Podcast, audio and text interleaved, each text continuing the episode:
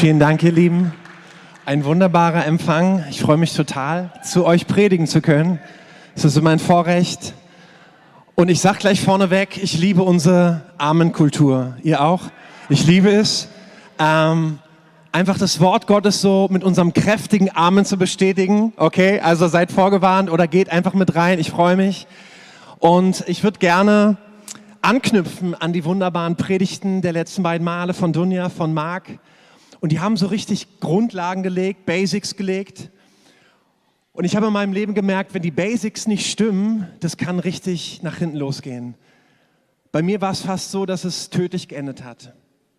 Deswegen wird die Predigt heute auch ganz viel so um mein eigene, ja, um mein eigenes, um meine eigene Geschichte mit dem Herrn gehen. Und ähm, ich bin in einem christlichen Elternhaus groß geworden. Das ist echt ein Riesensegen, sage ich euch. Es ist wirklich cool. Und ich bin mit neun Jahren zum Herrn gekommen. Ich habe mein Leben ihm gegeben und ich hatte als kleines, als kleiner Junge wirklich wunderbare Erfahrungen mit ihm schon gemacht, starke Erfahrungen. Aber dann gab es noch eine Phase in meinem Teenie-Alter, in meinem Jugendalter, wo ich eher rebelliert habe, wo ich aus Sachen rausgebrochen bin und irgendwie weit weg war. Und ihr wisst, wie das ist. Du hast das Gefühl, du bist ganz weit weg vom Herrn, aber eigentlich bist du nur ein Gebet weit entfernt. Amen. Eigentlich bist du ganz nah an ihm dran und er hat mich vor ganz vielen Sachen bewahrt, aber das merkst du erst im Rückblick. Und ich hatte dann ähm, mit 18 Jahren bin ich wieder zurück in die Gemeinde gekommen und wir haben dann ähm, in Spandau die Gemeinde aufgebaut und ich habe gleich im Lobpreisbereich mitgemacht, 20 Jahre lang äh, den Be Bereich Lobpreis aufgebaut. Es war eine wunderbare Zeit und ähm, ich ja, habe vor den Herrn gebrannt, voller Leidenschaft. Er hat mich geliebt, also war für mich klar, ich muss ihn zurücklieben. Ich will ihm das beweisen, wie sehr ich ihn lieb habe. Und ich bin dann losgerannt und habe Dinge getan für den Herrn. Und es war, es sah, glaube ich, nach außen auch wirklich richtig heilig und gut aus. Und ich habe mit den Jahren gemerkt, also mein Motto war tatsächlich Matthäus 6, Vers 33. Vielleicht kennt ihr diese Bibelstelle, da heißt es, trachtet zuerst nach dem Reich Gottes und nach seiner Gerechtigkeit, so wird euch alles andere zufallen. Ich habe das für mich so ausgelegt, du, ich muss nur ganz viel im Reich Gottes tun, ganz viel für den Herrn und dann muss er mich segnen. Es war so, als wenn ich ihm den Arm umgedreht habe auf dem Rücken und sagt, Herr, du siehst, du siehst, was ich alles für dich tue, du musst mich ja segnen. Kennt ihr das Gefühl? Weißt du, du, du legst dem Herrn so deine To-Do-Liste vor und sagst, es geht ja gar nicht anders, du musst ja mich versorgen und mich ähm, ja einfach tragen. Und weißt du, der Herr ist so gnädig, so gut, er findet die Nischen in deinem Leben. Selbst wenn du manchmal falsch abgebogen bist und manche Herzenhaltung gar nicht so richtig stimmt, aber der Herr findet dich. Das ist das Geniale an ihm. Aber bei mir habe ich gemerkt, so in den Jahren, ähm, in diesen Werken, in diesem ihm gefallen wollen, Dingen gerecht werden zu wollen, weißt du, und du fängst ja im Glauben an, du bist voller Leidenschaft, voller Eifer und dann merkst du so mit, dem, mit der Zeit, was du so als Christ alles machen musst. Es ist so eine, so eine, so eine To-Do-Liste, die dann so ansteht, ja, den Herrn morgens suchen und Bibel lesen und ja, den Zähnen geben und die Gemeinde nicht, die, die Versammlung nicht versäumen und alles ist wunderbar. Aber ich habe gemerkt, oh wow, es wird ja mehr, es wird ja mehr, es wird ja mehr. Und weißt du, wenn du so ein Gefühl von Leistung hast und äh, dem Herrn beweisen wollen, wie sehr du ihn liebst, dann kann jede, jede Predigt, die du hörst, noch so einen zusätzlichen Stress ausüben. Ich weiß nicht, ob du das kennst, aber weißt du, dann kam der Evangelist von unserer Gemeinde und dann hieß es, wow, lass uns auf die Straße gehen und Jesus, Menschen für Jesus gewinnen. Lass uns ähm, einfach von dem erzählen, was, so Gutes, was er Gutes getan hat. Und dann kam der Bibellehrer, lass uns mehr ins Wort gehen. Lass uns nachprüfen, wie es sich verhält. Oder der Hirte, lass uns die Schafe sehen. Lass uns an ihn dran sein lasst uns sie nicht verlieren. Und ich dachte jedes Mal, oh wow, stimmt, ja, ist richtig, mehr davon, mehr davon. Und ich habe so richtig, ähm, ich war wie so eine Fahne im Wind, ich habe gemerkt, oh, ich kann dem gar nicht gerecht werden, es reicht niemals. Und weißt du, mit den Jahren ist dieses Gefühl geworden, es reicht nicht und es reicht nicht. Und egal wie viel ich tue, es reicht niemals. Und es gibt tatsächlich real diesen Stecken des Treibers. Jesaja hat davon erzählt. Das ist wie so ein Stecken, der dich mehr und mehr antreibt. Und es geht immer mehr. Und du hast das Gefühl, oh, eigentlich müsste ich mehr noch davon und davon und du kommst nie zur Ruhe. Ich habe ähm, mich gefühlt wie auf diesem Laufrad am Fitnessstudio. Kennt ihr das? Wenn du dann so auf diesem Laufrad stehst und du fängst an zu laufen und am Anfang ist ja das Tempo noch total kommod, total okay. Aber dann wird es immer schneller. Also das ist dann so die Einstellung, die ich dann immer wähle. Es wird immer schneller und schneller und dann, und dann gibt es noch diese Einstellung, dass, dass der Berg so langsam dazu kommt. Ja, also die Steigung dazu kommt. Und so habe ich mich gefühlt tatsächlich. Es wurde immer schwerer und ich habe immer angekämpft gegen Sachen. Und ähm, ich weiß nicht, ob du es kennst, ich habe es einmal erlebt. Es war bei langsamem Tempo. Ähm, ich habe gedöst, ich weiß nicht, irgendwie habe ich an irgendwas gedacht und ich dachte, ich steige ab von dem Ding. Ja? Also, es war bei langsames Tempo und ich bin abgestiegen, ich bin total hingefallen. Also, ist ja klar. Ich meine, vom Laufbahn, so. Und, ähm, und stell dir vor, du hast 10 oder 15 km/h und dann steigst du ab. Das crasht richtig. Und so war es bei mir in meinem Leben. Irgendwann bin ich morgens aufgewacht und die Farben waren weg. Ich habe mich in einer tiefen Depression wiedergefunden. Die Lebensfreude war weg. Und dann kamen noch Panikattacken. Und dann kamen Todesängste auf diese Panikattacken. Und es war so richtig, oh, ich habe mich, ich bin einfach gecrashed im Leben. Und ähm, weißt du, mein Alltag zum Schluss sah aus, morgens den Herrn suchen, Gebetsveranstaltungen in der Gemeinde. Dann hatte ich meinen normalen Job als Musikproduzent. Und abends war dann meistens auch irgendwas in der Gemeinde, wo du den Herrn gesucht hast und Gebetsveranstaltungen hattest, Anbetung.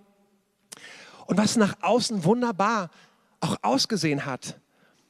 Aber es hat innerlich, hat so einen Druck in mir ausgelöst und so ein religiöses Leisten müssen, Gesetzlichkeit.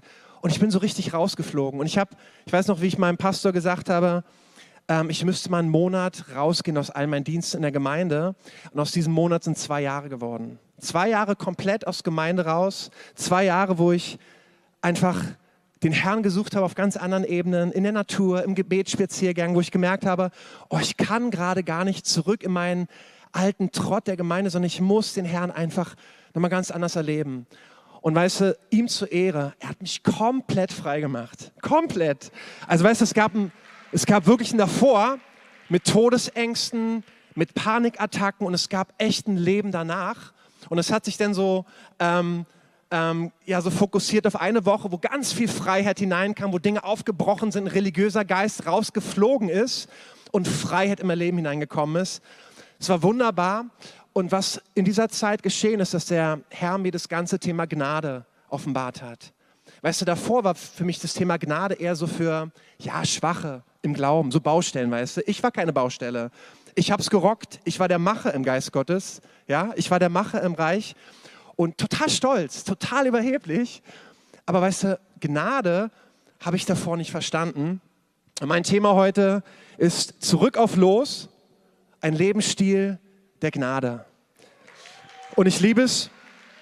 Tatsächlich ist Gnade für mich so zum Lieblingsthema geworden. Ich liebe es, über Lobpreis und Anbetung zu lernen, aber das ist echt mein Lieblingsthema. Und es ist tatsächlich Basics, aber wenn die Basics nicht sitzen, das kann wirklich nach hinten losgehen. Also lasst uns hineinstarten. Ich äh, habe gelernt im Studium, der Student lernt optisch. Ihr seid also jetzt die Studenten und ihr lernt optisch. Ich habe ähm, so ein paar Illustrationen mitgebracht und manchmal hilft es total, wenn wir so bildlich Sachen ähm, sehen und wahrnehmen. Und ich starte an diesem Ort, wo alles losging. Bei dir ganz persönlich mit deinem Herrn, wo du ihn kennengelernt hast. Und weißt du, ein Bibelvers, der das so wunderbar ausdrückt, vielleicht könnt ihr den einblenden auf der Folie, ist die Stelle aus Epheser. Und da heißt es, Epheser 2, denn aus Gnade seid ihr gerettet. Punkt. Denn aus Gnade seid ihr gerettet, da kommt erstmal gar nichts. Das ist das, wo Gott uns entgegenkommt. Das ist seine Gnade, die uns gefunden hat. Und weißt du, gerettet, das Wort im Griechischen heißt so so. Und das ist viel mehr als nur ewiges Leben. Versteht mich richtig. Es ist das Beste, was wir bekommen können. Ewiges Leben, Leben mit dem Herrn, Heilsgewissheit, aber so viel mehr. Es ist Versorgung, es ist Heilung, es ist Durchbruch, es ist Befreiung. Das ist das All-Inclusive-Paket, was Gnade uns bereitstellt. Durch Gnade seid ihr gerettet. Und jetzt kommt unser Part. Durch Glauben. Das ist unser Part. Wir glauben, dass Jesus alles vollbracht hat. Es dreht sich alles um ihn. Aus Gnade seid ihr gerettet durch Glauben und das nicht aus euch, Gottes Gabe ist es. Nicht aus Werken, damit sich niemand rühme. Und hier ist echt ein Schlüssel. Und lasst uns da weiter hineingehen. Aus Gnade seid ihr gerettet durch Glauben und das nicht aus euch. Gottes Gabe ist es, nicht aus eigenen Werken, damit sich niemand rühme. Und ich möchte an diesem Ort nochmal mit euch zurückgehen, an diesen Ort, wo es losging, wo du Jesus gefunden hast, wo du dein Leben Jesus gegeben hast. Und was ist da geschehen? Weißt wir, wir geben unser Leben Jesus und wir werden komplett von neuem geboren. Und ich habe mich schwer getan damit, ganz ehrlich. Guck mal, ich habe am nächsten Tag im Spiegel geguckt und ich sah immer noch genauso aus wie davor. Weißt du, immer noch die gleichen Problemzonen, vielleicht hast du graue Haare, egal. Dein Leib hat sich mit deiner Wiedergeburt nicht geändert. Ist dir vielleicht schon mal aufgefallen? Deine Seele hat sich auch nicht geändert. Guck mal, du reagierst manchmal in manchen Situationen immer noch ärgerlich, immer noch wütend, immer noch zornig. Da sind vielleicht immer noch Gefühle von Scham, von Minderwertigkeit, von Angst, von Furcht. Deine Seele hat sich nicht geändert. Was hat sich geändert? Der Thessalonicher Brief beschreibt es, wir sind Geist, Seele und Leib. Wir sind Leib, wir sind Seele und wir sind Geist. Und das Entscheidende ist, dass wir begreifen, mit der Wiedergeburt ist unser Geist komplett von neuem geboren. Unser Geist war tot davor und jetzt ist er lebendig geworden. Das ist ein Riesenunterschied. Die Schwierigkeit ist, wir können unseren Geist nicht anfassen, nicht fühlen, nicht schmecken. Aber das ist die entscheidende Schaltzentrale unseres neuen Lebens. Paulus beschreibt es wunderbar in den ersten Kapitel des Römerbriefes. Es ist ein Leben im Geist. Und weißt du, dieser Geist ist das neue Leben in uns. Es ist Gott in uns, Jesus in uns, die Hoffnung der Herrlichkeit. Wir haben die Gesinnung Jesu in unserem Geist. Wisst ihr das? Es heißt, die den Herrn anhängen, sind ein Geist mit ihm. Der Geist, das ist die Stelle aus 1. Korinther 2, wir haben nicht den Geist der Welt empfangen, sondern den Geist aus Gott, damit wir wissen können, was uns vom Vater geschenkt ist. Weißt du, der Geist ist das Entscheidende in uns. Das ist das, was lebendig geworden ist. Und jetzt geht es darum, tatsächlich mit der Wiedergeburt, dass wir unsere Gedanken erneuern. Wenn du das geistliche Leben mal ganz, ganz schematisch runterbrichst auf zwei Elemente, vielleicht kannst du die nächste Folie zeigen, dann sind es zwei Sachen. Es ist die Wiedergeburt, wir lernen Jesus kennen und dann erneuern wir unser Denken. Dann fangen wir an, in diesem neuen Universum zu laufen. Das ist wirklich ein komplett anderes System. Ich habe das nicht am Anfang verstanden. Weil ich dachte, wow, ich habe mein Leben Jesus gegeben, er hat alles für mich getan und jetzt beweise ich ihm, wie sehr ich ihn liebe. Ich war voller Eifer. Ich wollte ihm zeigen, wow, aber das Entscheidende ist, dass wir in diesem neuen System anfangen, unsere Gedanken zu erneuern. Das ist so entscheidend, weil dieses System des Reich Gottes komplett anders funktioniert. Es ist alles auf den Kopf gestellt. Es ist wirklich komplett anders. Jesus sagt, wer der Höchste sein will im Reich Gottes, der sei euer Diener. Wie du Dinge im Reich Gottes empfängst, sind komplett anders als das, was du gewohnt bist. Deshalb ist es so entscheidend, dass wir anfangen, unsere Gedanken zu erneuern. Wie sieht es aus? Wir schauen auf Jesus, wir beten ihn an, wir werden verwandelt in das, was er ist. Wir schauen in das Wort Gottes. Jakobus sagt, es ist wie ein Spiegel, was wir vorgehalten bekommen und wir erkennen, wer wir sind. Wir schauen in dieses Wort, es ist wie ein Spiegel und das Wort Gottes sagt, du bist eine Neuschöpfung, du bist eine neue Kreatur. Weißt du, am Anfang, als du geboren wurdest, hattest du eine Sündennatur. Als kleine Kinder merkst du, wow, da, die, die wollen ihr Ding. Das, die sind total ich-bezogen. Wir sind in einer gefallenen Schöpfung geboren worden, als Adams Same. Wir sind gefallen, wir, sind, wir haben eine Sündennatur in uns. Und mit dem Moment, wo wir von neuem geboren sind, hat sich was Komplettes geändert. Wir haben keine Sündennatur mehr. Die wurde komplett ausgetauscht. Wir haben eine Natur von Gerechtigkeit. Das ist eine ganz andere Natur das heißt, in, Gerechtigkeit ist in uns hineingelegt worden, in unseren Geist. Und weißt du, du kannst immer noch sündigen. Das, was du davor getan hast, kannst du immer noch machen. Aber weißt du, was der Unterschied ist? Es entspricht gar nicht mehr deiner Natur. Und was meinst du, was geschieht, wenn diese Gerechtigkeits in dir, Gerechtigkeitsnatur in dir zunimmt? Das ist das, wo du deine Gedanken erneuerst, wo du merkst, oh wow, ich bin die Gerechtigkeit Jesu. Der Vater sieht mich jetzt vollkommen anders. Er sieht mich durch das Werk Jesu. Das, was ich tue, ich bin die Gerechtigkeit in ihm.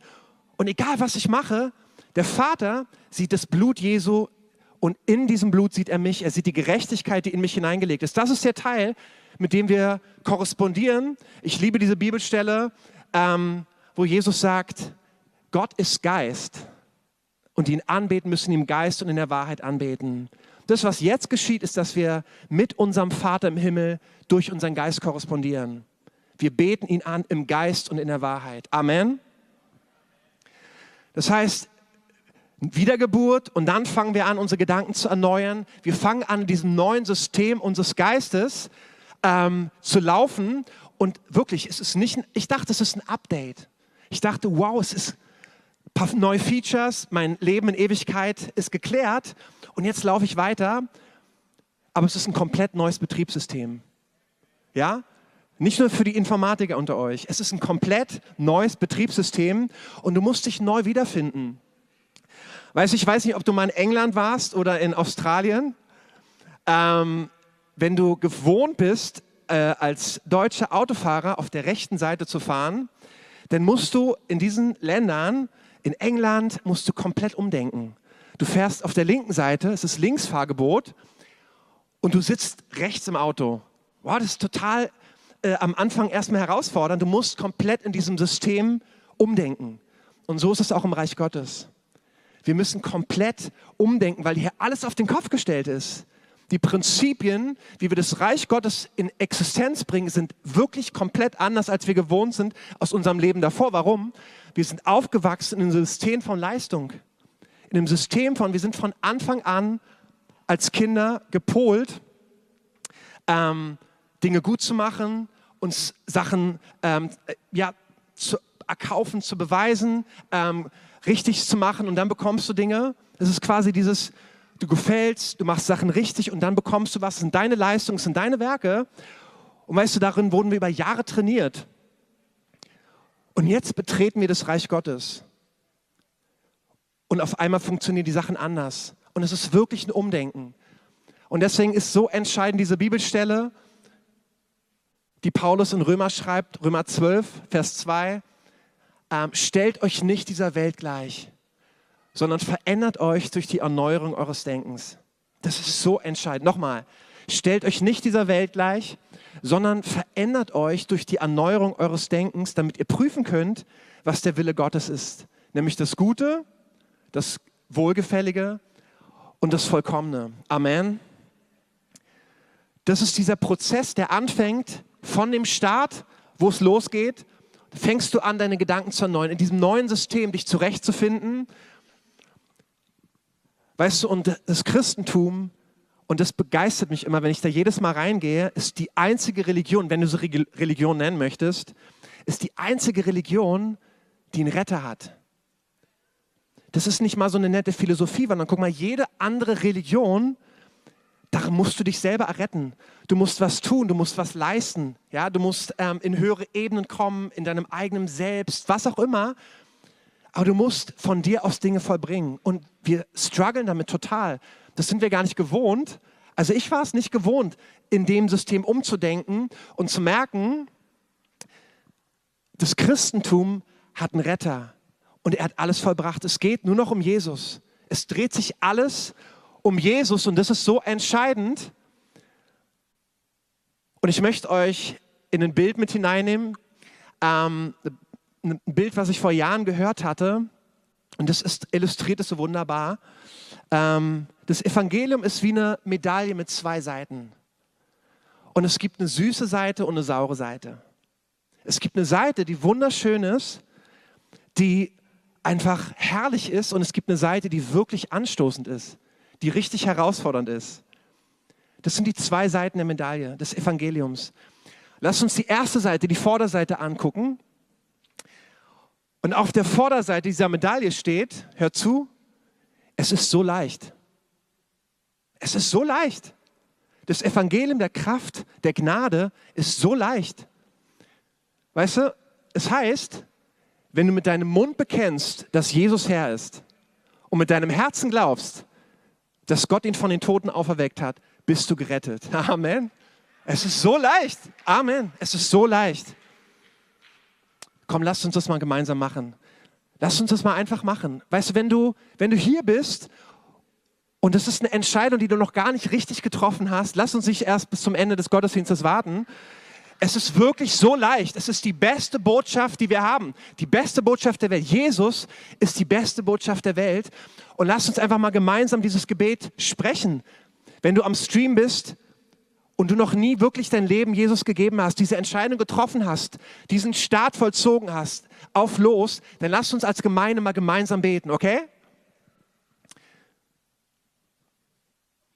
Jesus, ich bekenne mit meinem Mund, dass du Herr bist. Du bist für mich gestorben. Du hast all meine Schuld getragen. Du hast alles vollbracht. Jesus, ich glaube, dass Gott dich von den Toten auferweckt hat. Jesus, du lebst. Jesus, du bist Sieger. Du bist Herr meines Lebens und ich lebe jetzt für dich. Amen. Woo! Amen. Wirklich. Das ist das beste Gebet, was du beten kannst. Wusstest du das? Es ist so einfach, ewiges Leben zu bekommen. Es ist wirklich so einfach. Und jetzt lasst uns diese andere Seite anschauen des Evangeliums. Es ist diese andere Seite der Medaille. Und es ist eine eher eine saure Seite. Es ist wirklich eine Seite, die ärgerlich ist, die, die zum Anstoß bringt. Weißt du, was auf dieser Seite steht? Hört gut zu. Es ist so leicht. Weißt du, auf dieser Seite steht, es ist so leicht. Und das ist nicht nur einfach, es ist wirklich ein Ärgernis. Es ist eigentlich unverschämt. Es ist unverschämte Gnade.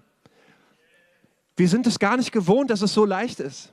Weißt du, wir sind gewohnt, aus eigener Kraft Dinge machen zu wollen, Dinge leisten zu wollen, Dinge wuppen zu wollen. Ich bin total so, ich bin total so. Ähm, und es ist ein richtiges, richtiger Anstoß. Weißt du, zu der Zeit Jesu, die geistlichen Leiter, die haben heiliges Leben geführt in ihrer Kraft. Weißt du, sie wussten, was das Gesetz ist, was von ihnen gefordert wird. Sie haben sich ein ganzes System aufgebaut an Leistung, wie man Gott gefallen kann. Und jetzt kam Jesus und Jesus hat zu ihnen gesagt, eure Sünden sind vergeben. Jesus hat zu Menschen gesagt, eure Sünden sind vergeben. Das war ein totales Ärgernis. Weißt du, es hat sie richtig entwaffnet, all dem, was sie sich aufgebaut haben, an Leistungssystemen, an Werken, die sie gerecht machen. Und Jesus kam und hat das total entkräftet. Und es heißt, dass Jesus zum Eckstein geworden ist. Und er wurde ein Stein des Anstoßes und ein Fels des Ärgernisses. Das war nicht erst, das war nicht nur zu Zeiten Jesu so, der Pharisäer, der Schriftgelehrten, das ist heute noch genauso. Weil es fordert uns total heraus, diese Gesetzlichkeit, auch die ich in mir getragen habe, es hat mich so rausgefordert, das kann nicht so leicht sein. Ich muss was dazu tun. Und das ist diese saure Seite der Medaille. Und es ist so entscheidend, dass wir begreifen, was am Start geschehen ist, als wir losgelaufen sind. Und dass wir jetzt in dieses neue System hineintreten. Wirklich. Dinge im Reich Gottes funktionieren komplett anders. Und weißt du, der Vater hat Spielregeln festgelegt. Und diese Spielregeln sagen, es dreht sich alles um Jesus. Das, was wir gehört haben am Anfang des Jahres. Jesus, Jesus, Jesus. Es dreht sich alles um ihn. Das sind die Spielregeln. Die Spielregeln sind, der Sohn bekommt alle Ehre. Und das ist so herausfordernd. Für mich ist, war das immer wieder herausfordernd, ähm, weil es entkräftet all diesen eigenen Werken, diese eigenen Dinge, die du tun möchtest für den Herrn. Aber du kannst keinen Millimeter seiner Gunst und seiner Liebe dir erhaschen Das muss sich begreifen, egal was du tust und sei es noch so wunderbar und es gibt so wunderbare Sachen, die wir machen können und wo das Wort uns ja auch auffordert dazu, aber es wird nicht dazu führen, dass wir ein Millimeter mehr geliebt sind von Vater, weil er uns unendlich liebt, weil er uns schon mit aller Liebe liebt, die er hat. Das ist so zentral, diese Botschaft, so fundamental. Nicht das, was du tust, zählt. Lass uns das vielleicht mal einblenden. Nicht das, was du tust, zählt, sondern was Jesus getan hat. Amen. Lass uns diesen Lebensstil anschauen. Und es ist ein Riesengeheimnis darin, dieses System, dieses neue Betriebssystem zu erlernen und diese Gesetzmäßigkeiten zu erlernen. Und es ist echt ein Schlüssel, wie wir das Reich Gottes aktivieren. Und ich möchte euch in ein weiteres Bild mit hineinnehmen. Ich möchte erstmal nochmal an diesen Start gehen und zwei zentrale Stellen mit euch durchgehen. Das sind wirklich so zentrale Stellen in diesem Zusammenhang. Vielleicht könnt ihr die nächste Folie mal einblenden. Das ist als erstes diese Stelle aus Galater 3, Vers 3. Seid ihr so unverständlich? Im Geist habt ihr angefangen, wollt ihr es denn nun im Fleisch vollenden? Weißt du, an diesem Ort, wo es losging, lasst uns mal da neu zurückgehen. Die nächste Bibelstelle ist Kolosser 2, Vers 6. Wie ihr nun Christus Jesus empfangen habt, so wandelt in ihm. Lasst uns mal anschauen, wie wir Jesus empfangen haben. Weißt du, du standest mit offenen Armen da, egal aus welcher Situation du kamst, vielleicht wurdest du gerade von aus Drogen befreit, aus Alkoholsüchten, aus anderen Süchten, egal. Oder vielleicht war es gar nicht so spektakulär bei dir. Bei mir war es gar nicht so spektakulär. Ich habe gemerkt, als, als Junge, wow, ich möchte mein Leben Jesus geben. Ich habe ihn lieb. Und diese Botschaft, dass er alles getragen hat an Schuld, an Sünde. Und ich habe ihm mein Leben Jesus gegeben. Und der Punkt ist, wir haben nichts zu geben. Unsere Arme sind leer. Wie haben wir Jesus empfangen, ohne dass wir ihm was beweisen konnten, ohne dass wir was vorweisen konnten? Unsere Arme waren leer. Das ist der Punkt, wo wir gestartet sind. Das, das ist der Punkt, wo es losging. Das ist der Punkt, wo unser Geist komplett von neuem geboren wurde. Und deshalb ist es so entscheidend, wie wir weitermachen. Es ist so entscheidend, wie jetzt deine nächsten Schritte aussehen. Egal, ob du schon 20 Jahre mit dem Herrn läufst oder ob du gerade ihn neu kennengelernt hast. Es ist so entscheidend, was jetzt geschieht. Und Paulus schreibt es, lasst uns so, wie wir den Herrn empfangen haben, in ihm wandeln. Ohne dass wir was vorweisen können. Wir kommen mit Lernabend zu ihm. Wir haben seine Gnade empfangen. Und das ist die Art und Weise, wie wir weiterlaufen. Das ist die Art und Weise, wie wir das Reich Gottes in Bewegung, in Aktion setzen. Ich möchte euch in ein Bild mit hineinnehmen, was ich in der Vorbereitung hatte. Und es ist wie ein Magnet. Vielleicht können wir diese nächste Folie mal einblenden. Und die Stelle dazu ist Römer 1, Vers 16. Paulus schreibt, ich schäme mich des Evangeliums nicht, denn es ist eine Kraft Gottes, die selig macht allen, die daran glauben. Und ich fand dieses Bild von den Magneten so eindrücklich, weil es ist genau die Art, wie wir diese Kraft, es ist wirklich eine reale Kraft Gottes, aktivieren in unserem Leben. Und das ist so zentral. Weißt du, diese Botschaft des Evangeliums, Basti lehrt es ja in dem Kurs Leben teilen. Ist wunderbar. Ähm, wir erwarten, dass diese Botschaft des Evangeliums alleine in sich Kraft hat. Es geht nicht über unsere überredenden Worte menschlicher Weisheit, nicht die Art, wie wir irgendwie Dinge rüberbringen oder überreden, sondern wir glauben, dass diese Botschaft Kraft hat. Amen.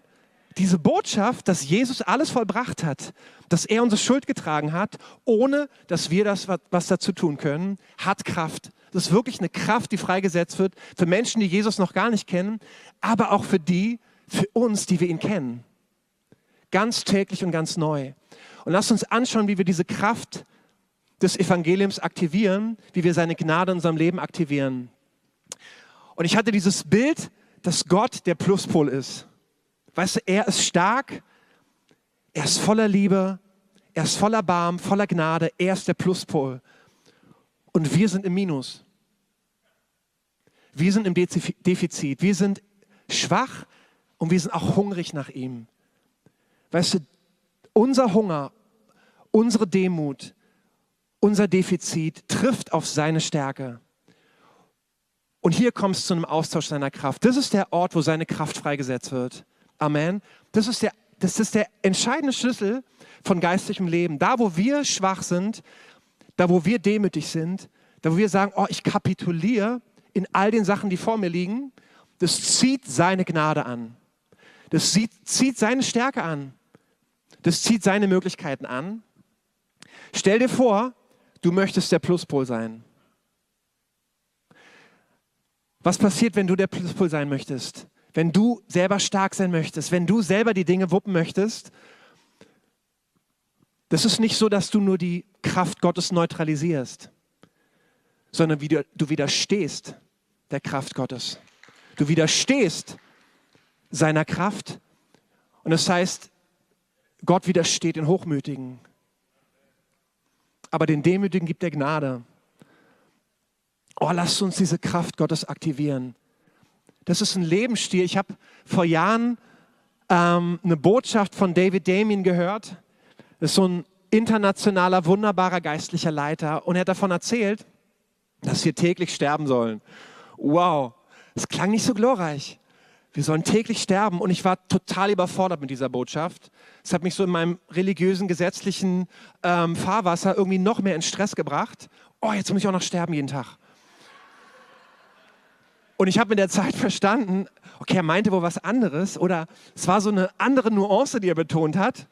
Ähm, und das, was er meint, ist, dass wir täglich, nicht nur punktuell mal, wenn du merkst, oh, du kommst gar nicht mehr weiter in manchen Bereichen, sondern es ist ein Lebensstil. Es ist ein Lebensstil, wo wir lernen, aus unserem eigenen, nicht mehr aus unserer eigenen Kraft, aus unseren eigenen Möglichkeiten und Fähigkeiten zu lernen, sondern wo wir lernen, unser Ego sterben zu lassen, unseren alten Menschen sterben zu lassen. Das ist der Riesenunterschied. Paulus beschreibt es, insbesondere im Römerbrief, empfehle dir den Römerbrief, so ein zentrales Meisterwerk von Paulus. Weißt du, und die Sachen, die Paulus im Römerbrief beschreibt, die haben die Jünger zu Jesu Zeit noch gar nicht verstehen können. Weißt du, die Leute, die jeden Tag mit Jesus zusammen waren, haben das nicht verstanden, die Tiefe dessen, was Jesus vollbringen wird. Diese Neukreatur, die Neuschöpfung. Weißt du, die paulinischen Offenbarungen, so nennen wir sie, ist das, was Paulus bekommen hat an Offenbarung über die Gnade Gottes, über ein Leben aus seiner Kraft. Das ist vollkommen anders, als wir gewohnt sind. Und das ist dieses tägliche Sterben in ihm. Und er beschreibt es in 1. Grunter. Da heißt es, was töricht ist vor der Welt, das hat Gott erwählt damit er den Weisen zu Schand mache. Das, was schwach ist vor der Welt, das hat Gott erwählt, damit er zu Schand mache, was stark ist. Und was gering ist vor der Welt, das hat Gott erwählt. Was nichts ist, damit er zunichte mache, was etwas ist, auf das sich kein Mensch rühme, seine eigenen Stärke. Das sind so zentrale Bibelstellen und es hat mich immer wieder herausgefordert, aber es ist genau dieses Geheimnis, wie wir die Kraft Gottes aktivieren. Weißt du, wenn du ein Leben von übernatürlichen Leben willst, ist es genau der Weg. Ich möchte euch von einer Begebenheit erzählen, die ich so wunderschön fand. Und es ist immer das Herz Jesu, das, was du darin erkennst. Wir hatten vor Monaten ähm, in der Gemeindeleitung ähm, eine unserer Treffen und weißt du, am Anfang haben wir, was ich total liebe, unsere Glory Reports, wo wir uns austauschen, was der Herr eine Woche Wunderbares gemacht hat. Und ich kann mich noch erinnern, ich glaube, Marc war es, ähm, der einfach erzählte, wow, da ist so ein Hunger in mir. Oh, das ist so eine Sehnsucht. Weißt du, es gibt so eine heilige Unzufriedenheit. Kennst du das von dir? Es ist eine heilige Unzufriedenheit. Du merkst, oh, ich, da ist so viel mehr und wir brauchen unbedingt mehr von dem. Weißt du, du kannst Gemeinde bauen, du kannst Sachen aufbauen, du kannst Sachen wuppen, du kannst ganz viel aus deiner eigenen Kraft, wirklich.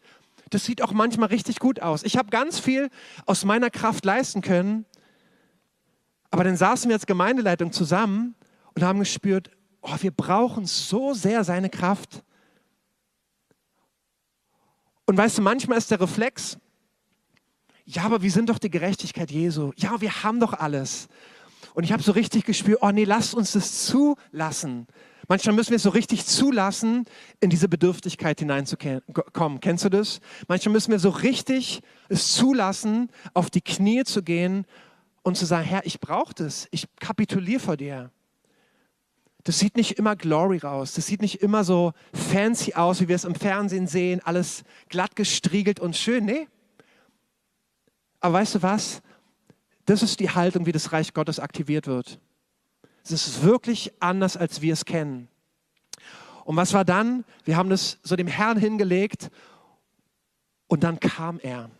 Der Geist Gottes ist so gefallen mit Kraft. Ich war eine halbe Stunde wirklich in diesem Feuer. Feuer von Kraft, von, von Nähe, von, es hat ihn so angezogen. Weißt du, dieses Bekennen, wir sind selber schwach, wir können nichts aus unserer eigenen Kraft. Herr, wir, wir sind nicht Wissende. Ich liebe es total, wenn wir auch die Audienz bauen und merken, oh, das, was du tun möchtest, ist so viel größer als das, was wir planen können. Aber weißt du, diese Haltung von Kapitulation, von Schwachsein, das zieht so den Himmel an. Das ist ein Lebensstil, in den wir hineintreten dürfen und bitte nicht erst in Situationen, wo es nicht mehr weitergeht bei dir, sondern lasst uns es zu einem Lebensstil machen, dass wir vor ihm stehen. Weißt du, und das ist der Ort, wo ein Leben freigesetzt wird in Zeichen und Wundern. So funktioniert es. Weil, weißt du, unser Gott liebt es, uns zum Staunen zu bringen. Wenn wir an seine Hand laufen, wenn wir in den vorbereiteten Werken laufen, so heißt es in Epheser. Er bereitet die Werke für uns und wir laufen einfach in diesen Werken. Wir laufen in seiner Hand und er bringt uns zum Staunen. Das ist das, was ich möchte. Ich möchte in diesen Lebensstil der Abhängigkeit von ihm und ich weiß, er wird mich zum Staunen bringen und er bringt mich zum Staunen. In Zeichen und Wunder. Und es ist herrlich. Lass uns in dem Zusammenhang einfach Paulus anschauen. Weißt du, Paulus ist für mich so eine, so eine Galionsfigur. Ähm, und lasst uns mal anschauen, wie das bei Paulus in seinem Leben war. Paulus ist als absoluter Eliteschüler gestartet. Paulus war Pharisäer der Pharisäer, heißt es. Weißt du, das war der Musterschüler mit Sternchenauszeichnung. Der war richtig gut drauf. Im, ja, im Gesetzlichen, er kannte das Wort. Weißt du, die Pharisäer, ähm, das war gang und gäbe, dass sie die ersten fünf Bücher der Tora, also unser Altes Testament, auswendig konnten. Ich glaube, Paulus kannte auch den Rest der Tora auswendig. Ich glaube, Paulus war so richtig drin in dem ganzen Ding. Und er war ein Eiferer für den Herrn. Und weißt du, ich glaube, Paulus hatte sein Herz auf dem richtigen Fleck. Er hat den Herrn geliebt, er hat Gott geliebt, er wollte, dass sein Gott die Ehre bekommt. Und die erste Nennung in der Bibel von Paulus ist, da hieß er noch Saulus, war, wo Stephanus gesteinigt wurde. Und es das heißt, er hatte Gefallen daran. Und ich glaube nicht, dass er Gefallen daran hatte, dass irgendein Mensch stirbt, sondern, weißt du, er hat in seinem Herzen, wow, da war eine Strömung, die irgendwie aufgestanden ist, die komische Sachen lehrt. Ich muss meinen Gott davor bewahren. Weißt du, ich habe die wahre, echte Lehre. Ich weiß, wie das Gesetz funktioniert. Und da kommt so eine Strömung, so eine neue Sekte und ich muss dagegen vorgehen. Er war ein radikaler Eiferer für den Herrn. Und dann erwischt ihn Jesus richtig. Also richtig. Er bringt ihn auf die Knie. Ihr kennt die Story. Er war blind, er wurde sehend und Gott hat ihn komplett rausgenommen. Und er hat Jesus erkannt und er hat so richtig, er wurde so richtig gebadet, eingeweicht in der Gnade Jesu. Amen. Und das braucht er auch. Und du siehst an Paulus Leben, dass sein Leben nicht stärker und stärker und stärker wurde im Sinne von, mehr wuppen aus eigener Kraft, mehr leisten, mehr durchbrechen. Weißt du, Paulus Leben hat so gestartet. Er war der Pharisäer der Pharisäer. Aber du siehst in den Briefen, sein Leben wurde immer schwächer, immer schwächer, immer schwächer. Im Sinne von immer abhängiger, immer zerbrochener. Ich bin der größte Sünder. Ein zentraler Satz, der mich auch in meiner Zeit von Zerbruch so be so berührt hat, den ich, glaube ich, hunderte Male gebetet habe, ist, lass dir an meiner Gnade genügen, denn meine Kraft ist in den Schwachen mächtig. Lass dir an meiner Gnade genügen, denn meine Kraft ist in den Schwachen mächtig. Boah, es gab in meinem Leben auch Phasen, wo ich nichts anderes konnte, als diesen Satz über meine Lippen zu bringen. Oh, du kennst meine Schwachheit, Schwachheit und ich lasse dir an, meiner, an deiner Stärke lasse ich mir genügen. Deine Stärke ist für mich genug. Ich glaube, das war Paulus tägliches Gebet. Und sein Leben war nicht dieses Wow, Glory und mehr Kraft und mehr Stärke aus eigenen Leisten, sondern es war immer mehr abhängig von Gott werden. Aber wenn du Paulus Leben dir anguckst, ist es ein Leben, nach dem wir alle eifern. Was gesäumt war von Zeichen und Wundern, von Herrlichkeit, von Totenauferstehung. Du liest es nur in, in den Nebensätzen und er wurde gesteinigt und dann haben sich die Jünger um ihn rumgestellt und dann ging es weiter. Also weißt du, das so, das ist die, Normal, die Normalität. Ja, lass uns das mal, lass uns Gott mal einen Applaus geben für das, was er in Paulus Leben getan hat. Lass dir an meiner Gnade genügen, denn meine Kraft ist in den Schwachen mächtig. Weißt, im Reich Gottes, das ist wie dieser Fahrstuhl, der nach oben führt und es gibt dieses Gegengewicht, was nach unten geht. Im Reich Gottes führt der Weg nach oben, nach unten, auf die Knie. Demütige dich unter die mächtige Hand Gottes, damit er dich erhöht zu seiner Zeit. Das ist dieses Prinzip von Evangelium der Gnade, die Gnade aktiviert in deinem Leben. Diese, das ist eine reale Kraft in deinem Leben. Und das ist der Weg, wie sie, wie sie aktivieren. Und den siehst du wunderbar an Paulus Beispiel. Und ich möchte so auch abrunden mit einem Beispiel aus meinem Leben. Du, es geht auch in diesem ganzen Kontext. Manchmal denken wir, wow, jetzt geht es darum, weniger zu machen, weniger zu leisten. Es geht um eine grundsätzliche Herzenhaltung, die wir tragen in unserem Leben. Wie wir Dinge tun, weshalb wir Dinge tun. Und weißt du, für den einen bedeutet es, dass du Sachen aussonderst, der Geist Gottes sagt dir, wow, komm zur Ruhe an Punkten, halte den Schabbat, ja, sortier Sachen neu nach und schau wirklich, in, welchem, in welcher Herzenshaltung tust du Dinge. Ist es aus seiner Gnade oder ist es, weil du Menschen gefallen möchtest? Ist es, weil du Gott gefallen möchtest? Und so ein Beispiel in meinem Leben war, wir hatten ja gerade die Fasten- und Gebetswoche und weißt du, wir haben über Jahre, jedes Mal auch in diesem Zeitfenster Anfang des Jahres immer gefastet. Und für mich waren das echt herausfordernde Zeiten. Fasten war für mich nicht so das, was ich sofort so gespürt habe für mich. Ich liebe es Essen, ich liebe Essen. Und, ähm, und es war eher so, wow, ja, mein Pastor hat es gesagt, meine Gemeinde macht es, also mache ich mit. Aber es hat eher so dieses, dieses Mitreißende, ja. Ähm, aber es war jetzt, ich habe nicht so die Gnade da drin gespürt. Ähm, und ich möchte euch erzählen, was passiert, wenn die Gnade das befähigt. Und ich hatte dann ähm, irgendwann vom Herrn gehört, oh, ich möchte, das, möchte, dass du 40 Tage fastest. Und es war für mich super herausfordernd, als ich das gehört habe. Aber der Herr hat es echt bestätigt. 40 Tage Fasten war für mich ein No-Go eigentlich. Und, ähm, und ich habe dann mal geguckt in meinem Kalender. Ähm, der Herr hat gesagt, wann ich anfangen soll. Und ich bin genau zu Ostern rausgekommen. Es war genau diese klassische Fastenzeit. Und ich habe gespürt, okay, der Herr befähigt mich zu fasten. Und ich habe gemerkt, in dieser ganzen Fastenzeit, es war so getragen, es war so leicht. Und am Anfang, ich wusste noch, wenn der Herr mich jetzt in 40 Tage Fasten ruft, dann baue ich schon mal so meine Liste auf von Durchbrüchen, die ich erleben werde, von Heilungswundern, von Zeichen, von Versorgung. Ich habe so richtig gemerkt, Herr, okay, wenn du das von mir willst, dann lege ich dir gleich meine Liste vor. Wirklich. Und und weißt du, dann fängst du an, mit ihm zu fasten und Zeit mit ihm zu haben und dann hat er mir die Stück für Stück aus der Hand gerissen oder aus der Hand genommen, so ganz liebevoll und hat mir ganz andere Sachen gezeigt. Also er hat mir gezeigt über andere Menschen, ähm, wie ich für Menschen ins Gebet gehe, äh, für Durchbrüche, einfach sein Herz über Dinge. Es ging dann gar nicht mehr um mich. Also gar nicht mehr meine eigenen, wirklich, gar nicht mehr meine eigenen Durchbrüche. Und es war eine wunderbare Fastenzeit, und weißt du, der Unterschied war, dass er es befähigt hat. Dass seine Gnade das befähigt hat und dass er das Werk vorbereitet hat. So wie es in Epheser heißt. Er hat ein Werk vorbereitet und dann lief ich in diesem Werk und es war leicht. Und das ist ein Riesenunterschied. Tust du die Sachen wirklich aus religiösem Eifer, was ich total von mir kenne. Wir wollen dem Herrn gefallen und wenn wir auch das noch tun, dann kann er gar nicht anders, als uns ja zu sehen. Oder tust du es, weil du spürst, der Herr gibt dir eine, eine echte Gnade für Dinge. Und er bereitet es vor. Das ist ein Riesenunterschied. Das kann genauso aussehen nach außen. Und deswegen, ich möchte das nochmal präzisieren. Ähm, es geht nicht um, weißt du, so ein Work-Life-Balance, so im Sinne von, wow, wir müssen jetzt mal gucken, wo wir bleiben und unsere äh, Woche mal, unser eigenes Ich so ein bisschen neu strukturieren, unsere Kraft, sondern Es geht wirklich darum, dass wir Dinge aus, nicht mehr aus eigener Kraft tun. Das kann für dich bedeuten, dass du Sachen aussonderst und merkst, wow, eigentlich triggert mich da was. Es ist irgendwie so wie dieser Stecken des Treibers, den Jesaja nennt und irgendwie treibt mich da was. Und der Herr sagt, nee, sei nicht getriebener, komm in mir zur Ruhe, komm neu an diesen Ort, wo alles losging. Aber vielleicht sagt er dir auch, jetzt ist die Zeit von Extrameilen.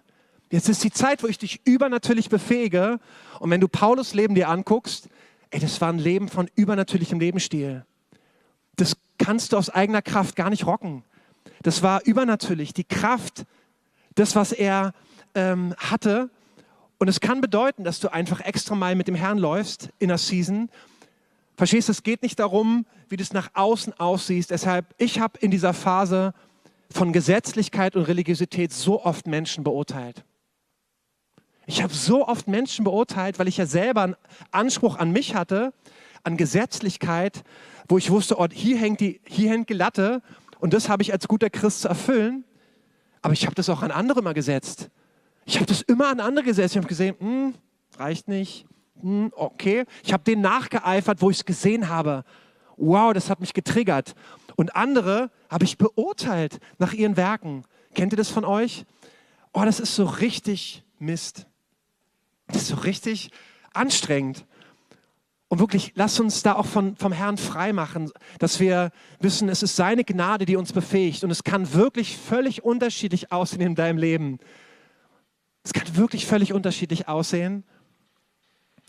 Aber es ist eine Gnade, die uns befähigt für einen übernatürlichen Lebensstil.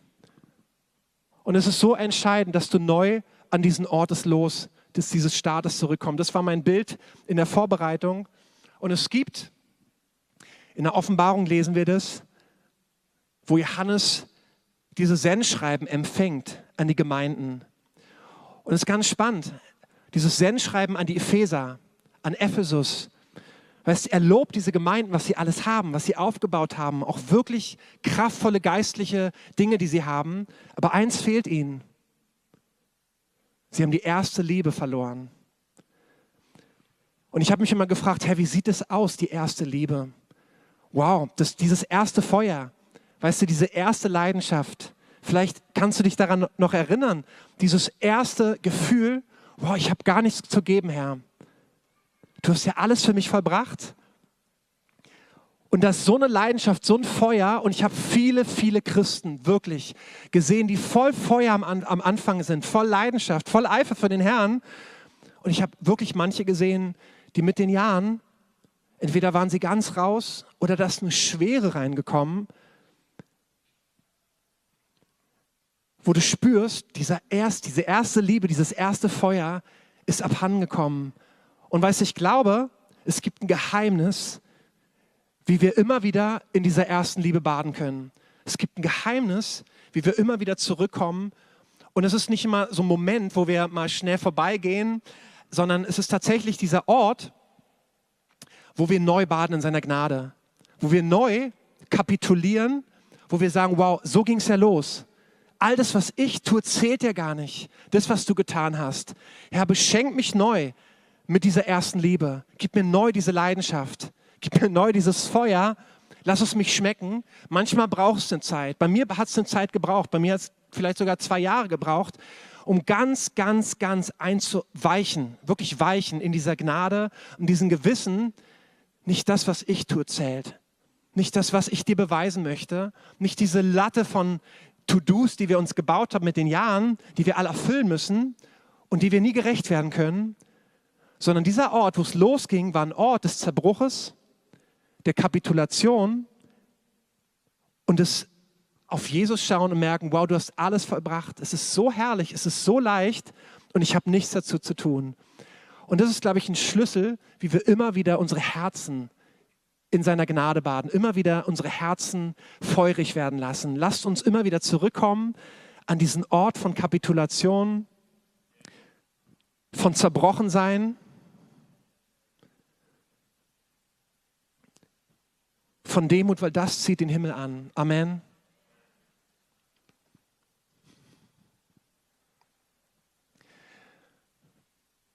Ja, ich möchte da einen Punkt erstmal setzen und lasst uns dann gleich weitermachen. Aber wir beenden jetzt den Gottesdienst offiziell.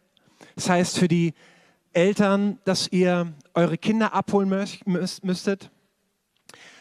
Aber wir wollen gerne, die es möchten von euch, lasst uns dort weiter hineingehen. Lasst uns in diese Einladung des Himmels über uns hineingehen. Weil ich glaube, es gibt Leute, die hier sind, die das genauso spüren in ihrem Herzen. Oh, da sind Dinge kalt geworden. Da sind Dinge vielleicht auch hart geworden, wo du dich selber beurteilst, wo du selber misst, wo du andere misst, wo du einfach dieses Gefühl hast, es reicht niemals, es reicht nicht, es reicht nicht. Und vielleicht spürst du auch ganz real diesen Stecken des Treibers in deinem Leben. Und ich möchte dich einladen, jetzt einfach zu einer Zeit, wo du nach vorne kommst. Komm nach vorne und ich möchte diesen Bibelvers mit euch teilen und die Lobpreiser können auch schon mal nach vorne kommen und nehmen uns gleich mit hinein in Lied. Jesaja schreibt, denn du hast ihr drückendes Joch, die Jochstange auf ihren Schultern und den Stecken ihres Treibers zerbrochen am Tage Midians. Das ist das Bild. Diese Jochstange, Weißt du, diese Jochstange möchte uns der Feind auferlegen. Ich glaube, Religiosität und Gesetzlichkeit ist die stärkste, mächtigste Waffe des Feindes. Es ist eines der mächtigsten Waffen, die er hat. Und es betrifft die Gemeinde. Es betrifft die, die Jesus kennen. Es betrifft uns. Weil wir wollen Jesus lieb haben. Wir, wir eifern für ihn. Wir wollen unser Herzen ihm geben. Aber diese Religiosität beurteilt und sie misst andere nach ihrem Tun und sie setzt in dir oder sie bringt dieses Gefühl in dir hervor, es reicht niemals. Du hast immer dieses Gefühl von Verdammnis und dann fällst du und es reicht niemals aus. Das ist ein ganzer Katalog, der sich über die Jahre mit dem Herrn baut. Und deswegen lasst uns in diese Zeit gehen, lasst uns, wenn du es spürst, an dem Ort, wo du gerade sitzt, geh auf die Knie, komm nach vorne, lasst uns einfach vor ihm stehen und jetzt ins Gebet gehen, in die Anbetung gehen und einfach vor ihm uns hinlegen, einfach vor ihm kapitulieren. Und weißt du, das ist der Ort, wo Gnade empfangen wird. Das ist der Ort, wo seine Kraft real spürbar ist. Amen.